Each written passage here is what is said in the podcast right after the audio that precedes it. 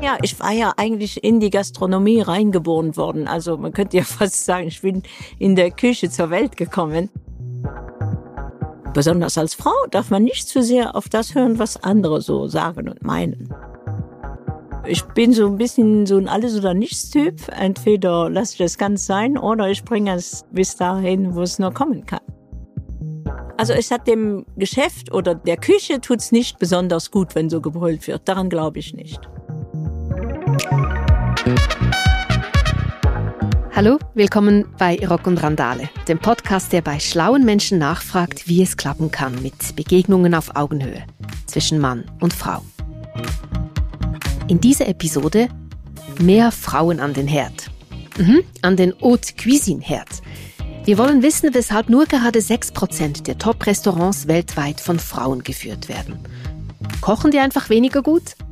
Oder hat es vielleicht damit zu tun, dass Koch ein Beruf ist, der bis jetzt nur schwer mit einem Familienleben vereinbar war? Bei mir zu Gast ist die luxemburgische Spitzenköchin Lea Linster, bis jetzt die einzige Frau, die je einen Bocuse d'Or gewonnen hat. Und später dann Noah Bachhofen. Da ich halt gerne zu Hause bin und irgendwie auch miterleben will, wie mein Kind groß wird und ich mir das möglichst frei planen kann, wann bin ich zu Hause. Und das ist alles sehr schwierig in der Gastro. Natürlich nicht unmöglich, aber ich hatte diese Chance, Social Media zu machen und die habe ich dann einfach ergriffen. Der junge, wilde Spitzenkoch aus dem Kanton Glarus, der fand, die Work-Life-Balance in der Küche stimmt für mich so nicht und zur Internetsensation wurde. Das ist Rock und Randale und ich bin Nicoletta Cimin. Die Klischeevorstellung ist so. Ein Spitzenkoch steht in der Küche, seine Mannschaft ist streng hierarchisch organisiert. Der Ton ist rau, gelacht wird wenig, die Luxusgastronomie ist schließlich eine ernste Sache. Lea Linster entspricht diesem Bild nur sehr wenig. Sie ist Spitze, das stimmt, Sie hat als einzige Frau in den letzten 35 Jahren den Bocuse d'Or gewonnen und ihr Restaurant in Luxemburg ist Anziehungspunkt für Gourmets aus der ganzen Welt. Daneben schreibt sie Bücher, Kolumnen und macht Fernsehen und sie hat einen Sohn alleine großgezogen, der inzwischen ihr Nachfolger wurde. Über all das sprechen wir mit ihr bei Rock und Randale. Viel Vergnügen. Lea Linster, guten Tag, willkommen bei Rock und Randale. Ja, guten Tag. Also das freut mich sehr, dass wir heute dieses schöne Gespräch führen können. Ja, mich freut es auch. Frau Linster, nur sechs Prozent der Spitzenköche sind Frauen. Kochen wir Frauen so viel schlechter als die Männer? Nein, gar nicht. Ich glaube sogar im Gegenteil ist nur, dass die Männer schon lange länger dabei sind und ja, also auf dem hohen Niveau kochen ist vielleicht auch oder war früher jedenfalls nicht so frauenfreundlich. Eigentlich ist es seltsam, wenn man denkt, Frauen kochen ja eigentlich in der Regel viel öfter als Männer jetzt im Alltag. Ähm, Kochen war für viele auch lange eine Pflicht sozusagen. Es war unsere Pflicht zu kochen. Hat das vielleicht auch damit zu tun, dass wir eben die Pflicht hatten und quasi die Männer dann die Kühe? Ja, also so ist es auf jeden Fall gewesen. Äh, die Frauen, die haben ja jeden Tag gekocht, ob sie wollten oder nicht. Und auch wenn sie grantig waren, haben sie trotzdem gut gekocht. Aber die Männer, wenn es dann um, um die Sache geht und wenn es um äh, Verdienste geht, dann sind eh, waren dann immer eher die Männer an der Reihe. Also die Frauen auch, das sieht man heute noch, diese Männer, die so schöne, äh, fantastische Hobbyköche sind, die kochen besonders gerne auch für Freunde. Sie studierten zuerst äh, Jura und übernahmen dann nach dem Tod Ihres Vaters das Gasthaus, das familiäre. Schon fünf Jahre später bekamen Sie den ersten Michelin-Stern. Das ging ja wahnsinnig schnell. Ja, ja, ja, ja. Ich war ja eigentlich in die Gastronomie reingeboren worden. Also man könnte ja fast sagen, ich bin in der Küche zur Welt gekommen. und äh, ja, und die Mutter konnte so gut kochen. Und der Vater war aber so eine, der war der Art Director. Der hat gesagt, was gemacht wird. Und die Mutter konnte das so gut ausführen. Sie hatte auch das Durchhaltevermögen. Das muss ich schon hier mal sagen. Mhm. Und wie ging das dann, als Sie eben äh, nach dem Jurastudium quasi dann den Gasthof übernahmen? Das war ja doch ein bisschen artfremd. Nein, nein, nein, gar nicht. Ich war ja während dem Studium, äh, während dem Jurastudium, das war in Frankreich, in Metz, das war nicht so weit weg von zu Hause, so 50 Kilometer. Und wenn was los war, so in der Woche, so ein, ein Bankett, also mitten in der Woche waren ja meistens nur die Begräbnisse. Gell? Dann hat die Mutter angerufen und sagte, jetzt musst du mal schnell nach Hause kochen kommen. Und äh, ja, es gab so eine Zeit, habe ich immer gesagt, ich war immer so froh, wenn einer gestorben ist, dann durfte ich kochen fahren, äh, gehen nach Hause. Gell? Und dann, das habe ich allerdings lieber gemacht als äh, das Studium. Und woher haben Sie den Mumm genommen, dann das Gasthaus zu übernehmen und wirklich aufzubauen als Ihr Restaurant? Ja, also es war so, ich habe mir gesagt, wenn ich schon was mache, dann mache ich es aber auch richtig. Ich bin so ein bisschen so ein Alles- oder Nichts-Typ. Entweder lasse ich das ganz sein oder ich bringe es äh, bis dahin, wo es nur kommen kann. Das ist mir äh, Gott sei Dank gut gelungen, weil äh, es muss ja ein bisschen, ich hatte Druck, ich habe mir selbst auch Druck gemacht, was auch äh, wichtig war irgendwo. Also wenn Köche sagen, die haben so viel Druck, das ist oft selbst gemacht. Und wenn man da das Limit kennt, dann kann man da schön auf der Spur bleiben. Sie sagen, Sie haben sich viel Druck gemacht. Ist das nicht sowieso etwas, das Leute, die in einem Bereich exzellent sind, eben ausmacht, dass die immer noch ein bisschen weitergehen und sich auch nicht schonen und immer noch besser werden wollen? Ja, ja, ja. Also das haben Sie jetzt schön gesagt und ich glaube, das ist die Leidenschaft, die einen dahin treibt. Man, es ist, ich habe mir mal äh, einmal gesagt, wenn jetzt einer mich fragt, von was bewegt Sie dazu, äh, immer weiterzumachen, dann habe ich gesagt, dem würde ich antworten von einer wunderbaren Unzufriedenheit. Also nicht diese negative Unzufriedenheit, sondern ich war schon zufrieden, aber da ist noch mehr drin. Und es ist aber nicht so, äh, nicht die Gier. Es ist einfach so, um, um etwas so wachsen zu lassen. Mhm. Das ist für mich, das war auch das Allerschönste. Wie weit das gehen konnte, war ich nachher selbst erstaunt. Sie haben ja vor 35 Jahren den Bocuse d'Or gewonnen. Das ist einer der bedeutendsten internationalen Kochwettbewerbe für Ihren Lammrücken in einer Kartoffelkruste. Und Sie sind Aha immer noch die einzige Frau, die diesen Wettbewerb, den Bocuse d'Or, gewonnen hat. Wie kann das sein? Ja, da frage ich mich selber auch, wie das sein kann. Ich habe mir damals gedacht, wenn ich das 20, 25 Jahre würde ich das halten, weil es waren wirklich nicht viele Frauen unterwegs. Und äh, aber jetzt sind es schon 35. Das ist schon ein bisschen schlimm. Ist es gar nicht besser geworden? Also sind Frauen immer noch so in der Minderheit? Ich glaube, es ist nicht die Minderheit. Es ist eher, dass die glauben, die Frauen nicht so wettkampfbereit sind. Das ist eher eine männliche Sache, dieser Wettstreit permanent. Das haben Frauen nicht so an sich. Ich hatte das äh, zufällig, ja, ich weiß nicht, warum ich das hatte, aber ich hatte das, weil ich in eine, ich bin nicht in einem Privathaus äh, aufgewachsen, sondern in einem Café-Restaurant da, da konnte ich diesen Wettkampf, den die Leute unter sich äh, normal permanent haben, den konnte ich da gut äh, mit beobachten und wusste, wie das funktionieren würde. Also Sie waren sich auch gewohnt an den rauen Ton. Man sagt ja immer, der Ton in der Küche ist wahnsinnig rau. Stimmt das? Nein, ich war ja von Anfang an Chef selber. Ich habe niemals in einer Küche gearbeitet, sondern war sofort, hatte sofort, äh, war ich äh, mein, äh, Chef in der eigenen Küche. Und dieser rauer Ton, davon hatte ich oft gehört.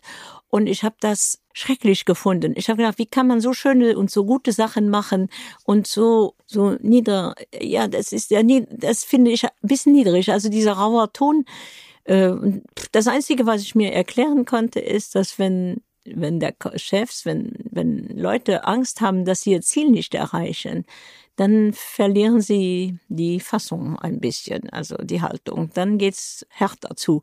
Aber das habe ich nicht gemocht. Ich hatte sehr schnell gemerkt, wenn man so ein bisschen strenger wird, muss man sehr gut aufpassen, dass, dass man die Leute, dass das noch nicht schlimmer wird. Also wenn man jemanden wegen einem Fehler zusammenbrüllt, der macht danach nur noch Fehler, der kann sich ja danach gar nicht mehr auf das Richtige konzentrieren. Also und so habe ich diesen rauen Ton äh, einfältig gefunden. Also mein Sohn Louis hat ja jetzt das äh, Geschäft und die Küche übernommen und er hat auch gar nicht diesen rauen Ton. Und da bin ich sehr stolz und sehr froh darüber. Da waren Sie das gute Vorbild für Ihren Sohn sozusagen. Ja, vielleicht unbewusst, ja, bestimmt. Und er mag das auch nicht. Und ich mag es ja auch nicht. Niemand mag, wenn er so angebrüllt wird, dann weiß er ja nicht mehr, worauf sind Verein. Gell? Also es hat dem Geschäft oder dem der Küche tut's nicht besonders gut, wenn so gebrüllt wird. Daran glaube ich nicht. Jetzt gibt es ja das Arbeitsklima und dann gibt es aber auch den, der Stresslevel, der ist sicher sehr hoch in einem Gomio-Restaurant und, und ja, ich meine, die Arbeitszeiten sind jetzt vielleicht auch nicht das familienverträglichste. Wie haben Sie das geschafft? Sie haben Ihren Sohn großgezogen und gleichzeitig ein Restaurant geführt mit diesen Arbeitszeiten. Wie, wie geht das? Also ich muss mal äh, sagen, als ich eben noch im Lyzeum war, dann hat man so im letzten Jahr vor Abitur haben haben die dann so gefragt, was möchtet ihr werden und so. Und habe ich mir ganz kurz überlegt, wenn ich eigentlich so ein Kind ha Kinder haben wollte oder Familie äh, und und arbeiten, wäre eigentlich das aller ist ein Restaurant eigentlich das Ideale. Da arbeitet man ja im eigenen Hause und alle sind da. Und das habe ich nachher auch realisiert. Also Louis hatte vom ersten Tag an eine sehr liebe Nanny und meine Mutter war auch noch anwesend im Hause. Und so hat das äh, geklappt. Also ich, früher hat man so einen Spruch gehabt, wo ein Wille ist, ist auch ein Weg. Also wenn man weiß, was man liebt, dann ist man zu sehr viel bereit. Und das schöne Restaurant und, und das Kind haben und so, das war ja das, was ich wirklich liebte. Und da ich es haben konnte, habe ich alles dafür gemacht, damit das auch klappt.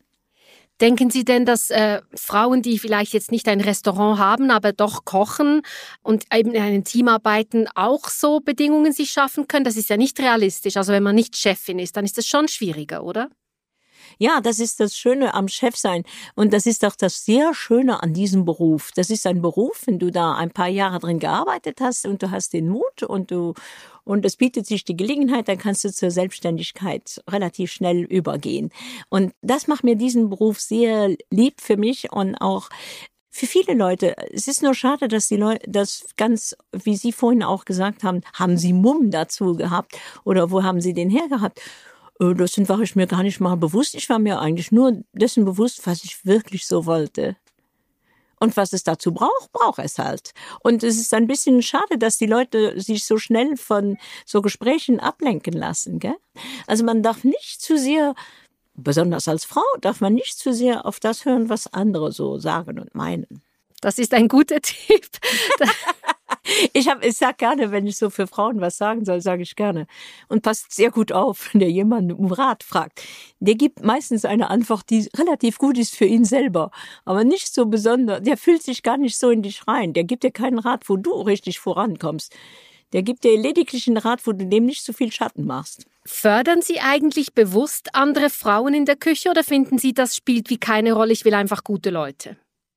Ja, also wenn es um die Küche geht, dann also als Hauptsache, dann dann ist es mir egal. Mein Vater hatte mir damals ja auch gesagt, äh, wenn es richtig gut ist, wird kein Mensch danach fragen, ob es Mann oder Frau war. Dann ist einfach derjenige, der gekocht hat, das ist äh, einfach derjenige, den man da bewundert und liebt und alles. Und das, glaube ich, hat mir sehr, sehr gut geholfen. Ich habe mir damals äh, diese Gedanken gemacht, ob Mann oder Frau. Den, diese Gedanken habe ich mir niemals gemacht. Ich habe immer gedacht, die Küche gehört denen, die kochen können.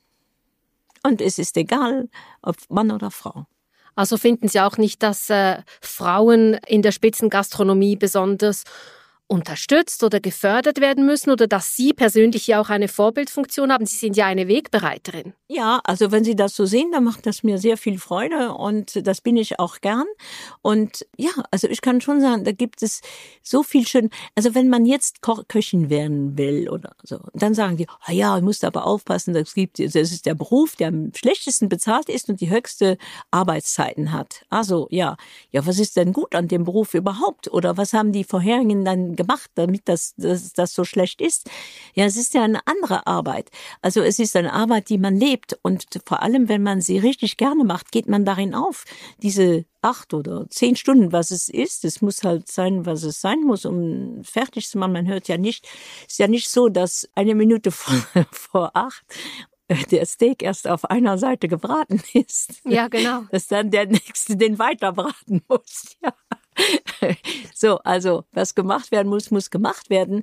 Und das ist mir niemals als negativ aufgefallen. Im Gegenteil, es ist nachher, wenn man sieht, was man da realisieren kann, was man machen kann oder woran man mitgearbeitet hat, das ist schon grandios. Und es ist ja auch nichts, wo, also wenn das, wenn man Talent darin hat, ist es einfach.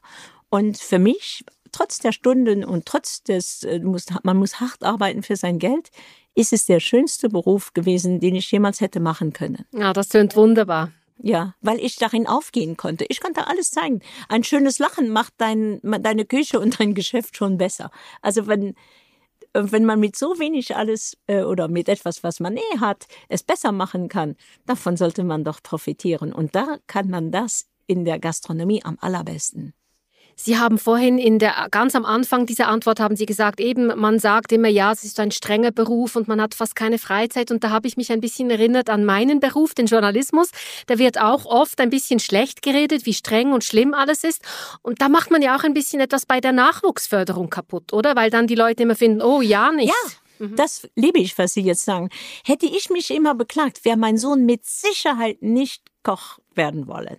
Also der, das, hätte sich nicht dafür entschieden. Er hat ja äh, BWL studiert in Lausanne und hat dann plötzlich zu mir gesagt, äh, so, ich glaube ich habe gesagt, ja, muss mal ein bisschen hier helfen oder so äh, und mich unterstützen. Und dann hat er relativ schnell, wollte er dann auch Chef werden. Das war zu meinem Erstaunen. Ich habe eher gedacht, er wollte so eine Art Manager werden oder so. Nein, nein, nein, er wollte Chef werden, ja. Sie haben Ihren Sohn erwähnt. Finden Sie denn, dass jetzt die jungen Köche im Land oder in der Welt eine andere Art und Weise haben, diese, sage ich jetzt mal, Work-Life-Balance zu leben? Also hat Ihr Sohn andere Prioritäten, als Sie das vielleicht noch hatten, als Sie so am, im Aufstrebenden waren? Ja, es gibt immer Vorteile und Nachteile von den Zeiten her. Ich hatte den Vorteil, dass man das noch so von klein, also von easygoing bis dahin, wo es richtig, ähm, richtig gut wird. Äh, heute ist der Einstieg, du, man muss schon direkt ein bisschen besser einsteigen heute, wenn man das äh, halten möchte. Und äh, auf der anderen Seite ist mit diesem, ja, diese Work-Life, ist ja witzig, dass sie das Work trotzdem vorne nennen, gell? Ja. so, also Work-Life-Balance. Ja, da, äh, da gibt's schon ein bisschen mehr äh, Diskussionen und auch, ich habe damals das ja auch schon so empfunden. Deswegen haben wir mittags schon mal zugemacht, gell? Also dieses Mittags, wenn du mittags mit dem Service fertig bist, dass du denken, dass äh, nachher ist das vorher, das ist mir ein bisschen zu viel gewesen. Und deswegen das Hauptgeschäft in einem Fine Dining Restaurant ist schon am Abend. Und deswegen war das Restaurant dann nur abends noch geöffnet. Und ich glaube, da habe ich ihm auch schon ein bisschen in die neue Zeit geholfen. Er musste das nicht umstellen, weil es ist immer ein bisschen gefährlich, wenn der Neue kommt und der stellt dann mal alles um. So, dann brauchen die, es ist ja eine gewisse Kundschaft da, die das geliebt hat. Und diese Gäste, die würden sagen, ah so, ja, jetzt ist das, äh, jetzt macht er alles anders. Und da habe ich den Weg schon ein bisschen vorbereitet mit den Stunden und mit allem. Es ist mir wichtig, dass man weniger Stunden arbeitet, aber in diesen Stunden sehr effizient ist. Hatten Sie oder haben Sie eigentlich weibliche Vorbilder? Äh, ja, ja, ja. Also von ganz klein an. Hier im Lande gab es eine Dame, die hatte zwei Sterne im Guide Michelin. Und die hieß äh, Herzchen Helen, Helen Hirz. Luxemburgisch sagt man Herzchen Helen. ja. Und ja, die hatte zwei Sterne. Und ich kann mich noch erinnern, ich glaube, ich war acht oder neun Jahre alt. Dann sage ich zu meinem Vater, wann ist man berühmt? Dann hat er gesagt, wenn auch die Leute dich kennen, die dich noch nie gesehen haben und noch nie was von dir gehabt haben, wenn die dich auch kennen, dann ist man berühmt. Denn die Helene Hirz hatte ich nie gesehen aber ich wusste, dass es sie gab und ich kannte ihre Renommee und alles. Und das habe ich sensationell gefunden. Es gibt ja so Berufe, da sind Frauen in der Minderheit, zum Beispiel Dirigentinnen. Ich denke jetzt, Ihr Beruf ist ja eben auch ein Beruf, wo Frauen in der Minderheit sind. Und dann hat man vielleicht auch das Bedürfnis, sich mit anderen Frauen auszutauschen, weil man doch ein bisschen alleine ist. Gibt es das in der Spitzengastronomie? Also tauschen Sie sich mit anderen Gourmetköchinnen aus? Ja, ich glaube, das ist zum Beispiel eine Sache, die höchstwahrscheinlich äh, jetzt besser geworden ist. Das wünsche ich auf jeden Fall. Also man hat sich sehr respektiert und man war auch gerne Freundin, aber man hat dann meistens mehr von privaten Sachen. Also der Austausch war nicht so professionell, sondern eher privat. Wie machst du hier, wie machst du da, wie kommst du zurecht mit diesem oder jenem? Und äh, das war schon sehr aufbauend, dass man äh, diese Frauen, die es auch in, die auch in der gehobenen Gastronomie waren oder in der Patisserie. Mit der Christine Ferber bin ich ja auch sehr gut befreundet, dass man einen Austausch hat, dass man nicht so, also die Gesellschaft sieht dann gerne so ein bisschen apart, aber dann hat man gesehen, man ist nicht so alleine. Es gibt die Leute auch und die denken auch so. Also ist alles schon vertretbar und normal und mach schön weiter jetzt auch wenn du nicht jedem gefällst. Das macht nichts. Dass man sich so gegenseitig ein bisschen bestärkt, oder? Ja, genau. Darum geht's ja. Und äh, das, weil es nicht vielen Frauen gibt, äh, fehlt das manchmal an dieser Bestärkung, wie sie das nennen. Das ist tatsächlich so. Also, dass man einen den anderen aufbaut. Gerade in Augenblicken, wo diese, wie, wie bei jedem kommen so diese Selbstzweifel immer ein bisschen auf. Und dann ist man, das Beste, was man dann machen kann, ist, dass man dann Leute aus der Branche begegnet, einen wieder aufbauen. Ich habe übrigens, das war eine der Ursachen, warum ich diesen Bocuse d'Or gemacht habe. Weil ich wusste, da treffe ich die alle. Ah. Es waren zwar Männer, aber es waren trotzdem Leute in meiner Branche, gell? Klar. Frau Linster, was kochen Sie eigentlich, wenn Sie sich ein bisschen aufbauen müssen moralisch? Ja, dann, ja, also ich liebe es, dass Sie sagen moralisch, das ist, dass ich mich physisch auch noch aufbaue. Deswegen mache ich mir dann etwas, was, wissen Sie was, wenn ich mich moralisch aufbauen möchte, gibt es nichts Schöneres, als sonntags mittags zu meinem Sohn ins Restaurant essen zu kommen. Da weiß ich, ah, du bist noch immer auf dem richtigen Weg. Und, äh, und viele Leute sagen mir das. Es ist so wichtig, dass man ab und zu in das richtig schöne Restaurant geht, wo es was Wunderbares gibt, wo man das wieder erleben kann, dass man wieder dabei ist. Weil äh, ja, tagtäglich kochen ist ja schön, man kann sich ja auch kochen, was man will, aber es ist auch sehr aufbauend, wenn man sich mal das einfach gefallen lässt. Also und das kredenzen lässt. Das baut mich sehr auf. Also ich habe nie gedacht, dass das einen so so großen Effekt hat. Jetzt bei meinem Sohn, ich bin dazu immer nach Fred, zu Freddy Girardet gefahren, wenn ich gedacht habe, oh, ich brauche jetzt mal ein bisschen Unterstützung. Dann bin ich zu ihm essen gegangen und einfach nur um zu sehen, einfach diese Freude zu erleben und zu wissen, dass man diese Freude auch anderen geben kann, hat mich sehr, sehr, sehr stark gemacht. Lea Linster, zum Schluss dieses Gespräches, wir möchten immer nach vorne schauen und in die Zukunft und auch ein paar Tipps mitgeben den Hörerinnen und Hörern. Geben Sie uns doch drei Zutaten, damit mehr Frauen eben den Beruf des Kochs wählen in Zukunft. Was braucht es? Drei Sachen. Es braucht vor allem äh, Leidenschaft, also Passion, Passion. Ja, die Leidenschaft und was ich gleichsetze mit Freude, gell? Also das freudige, die freudige Leidenschaft braucht es. Es braucht Courage, aber es braucht vor allem, und da war ich immer sehr froh, dass ich das hatte, dass ich auf mich selber zählen konnte. Man muss auf sich selber zählen können. Sehr schön. Vielen Dank, Lea Linster. Danke auch.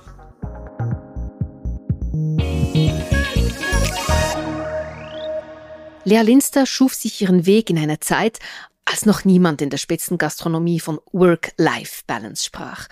Heute ist das anders. Immer mehr junge Köche haben ein anderes Verständnis davon, wie ihr Alltag gestaltet wird, wie sie eine Küche organisieren, was sie mit ihrem Beruf machen. Einer von ihnen ist Noah Bachhofen. Bachhofen ist gelernter Koch und gehört zum Gründerteam des Spitzenrestaurants Magdalena in Rickenbach im Kanton Schwyz. Das Restaurant hat zwei Michelin-Sterne und 17 Gomio-Punkte. Inzwischen ist Noah Bachhofen aber nicht mehr Sous-Chef im Magdalena, sondern Koch-Influencer. Das Gericht geht momentan gerade viral. Und da müssen wir natürlich testen, ob es auch wirklich verhebt. Mit seinen Videos auf Instagram und TikTok hat er inzwischen Kultstatus. Als erstes machen wir den Kuchenboden. Das tun wir Filoteig mit Butter abwechselnd schichten und zwischendrin eine Nussschicht einbauen. Noah Bachhofen kocht jetzt also für seine Follower. Ich habe mit ihm darüber gesprochen und wollte wissen, ob das auch mit den Arbeitsbedingungen in der Gastroszene zu tun hat. Ja, unter anderem. Also das Social Media war ja nie geplant von mir, dass ich davon mal leben kann. Das kam einfach. Und als ich gemerkt habe, dass ich damit Geld verdienen kann, habe ich mich einfach entschieden, was ähm, will ich, wo will ich in meiner Zukunft hin, habe mich dann für Social Media entschieden. Unter anderem eben auch wegen den Arbeitszeiten und Arbeitsbedingungen in der Gastronomie, weil ich immer meiner Frau gesagt habe, ich will unbedingt Kinder, aber ich will nicht in der Gastro arbeiten, wenn ich Kinder bekomme, da ich halt gerne zu Hause bin oder sicher mal mehr zu Hause sein will als zu Gastrozeiten und irgendwie auch miterleben will, wie mein Kind groß wird und ich mir das möglichst frei planen kann, wann bin ich zu Hause, vielleicht arbeitet meine Frau ein bisschen und wir teilen uns das auf und das ist alles sehr schwierig in der Gastro. Natürlich nicht unmöglich, Aber ich hatte diese Chance, Social Media zu machen und die habe ich dann einfach ergriffen. Und inzwischen sind Sie ja Vater geworden. Wir haben bei Lea Linste gehört, dass ein rauer Umgangston in der Küche sehr geläufig war und dass sie das selber immer gestört hat. Hat sich denn diesbezüglich etwas geändert in den letzten Jahren? Wie erleben Sie das?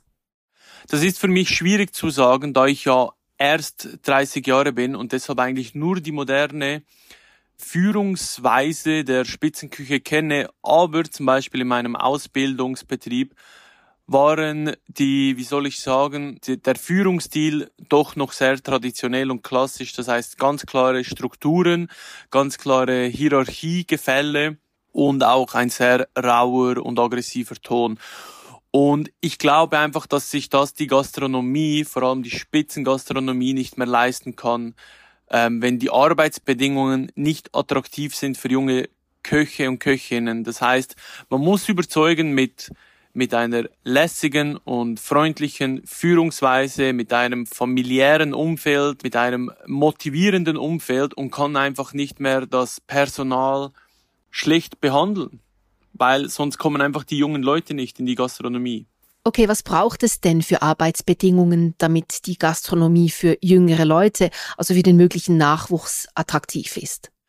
Ich denke, was dort sicher wichtig ist, dass ähm, die Karten nicht zu groß sind, dass einfach eben sich auf das konzentriert wird, was man machen möchte, was man gut findet. Also wenn man ein Burgerladen ist, sage ich jetzt, dass man dann einfach einen guten Burger macht und nicht noch 20 andere Dinge, weil das einfach ein Zeitfresser immer ist und das Probleme bringt. Dann natürlich die Planung. Das beginnt schon beim Restaurant eröffnen, dass man sich hinsetzt und überlegt, was wollen wir den Leuten bieten, was wollen wir machen, was können wir gut, auf was haben wir keine Lust? Und dann so auch unnötige Zeitfresser vor allem ähm, verhindert und auch eine bessere Planung machen kann und dann zum Beispiel eben auch die Zimmerstunde am besten Fall gar nicht einführen muss, da die Zimmerstunde halt doch ein sehr veraltetes Konzept ist, auf was die wenigsten Leute wirklich Lust haben.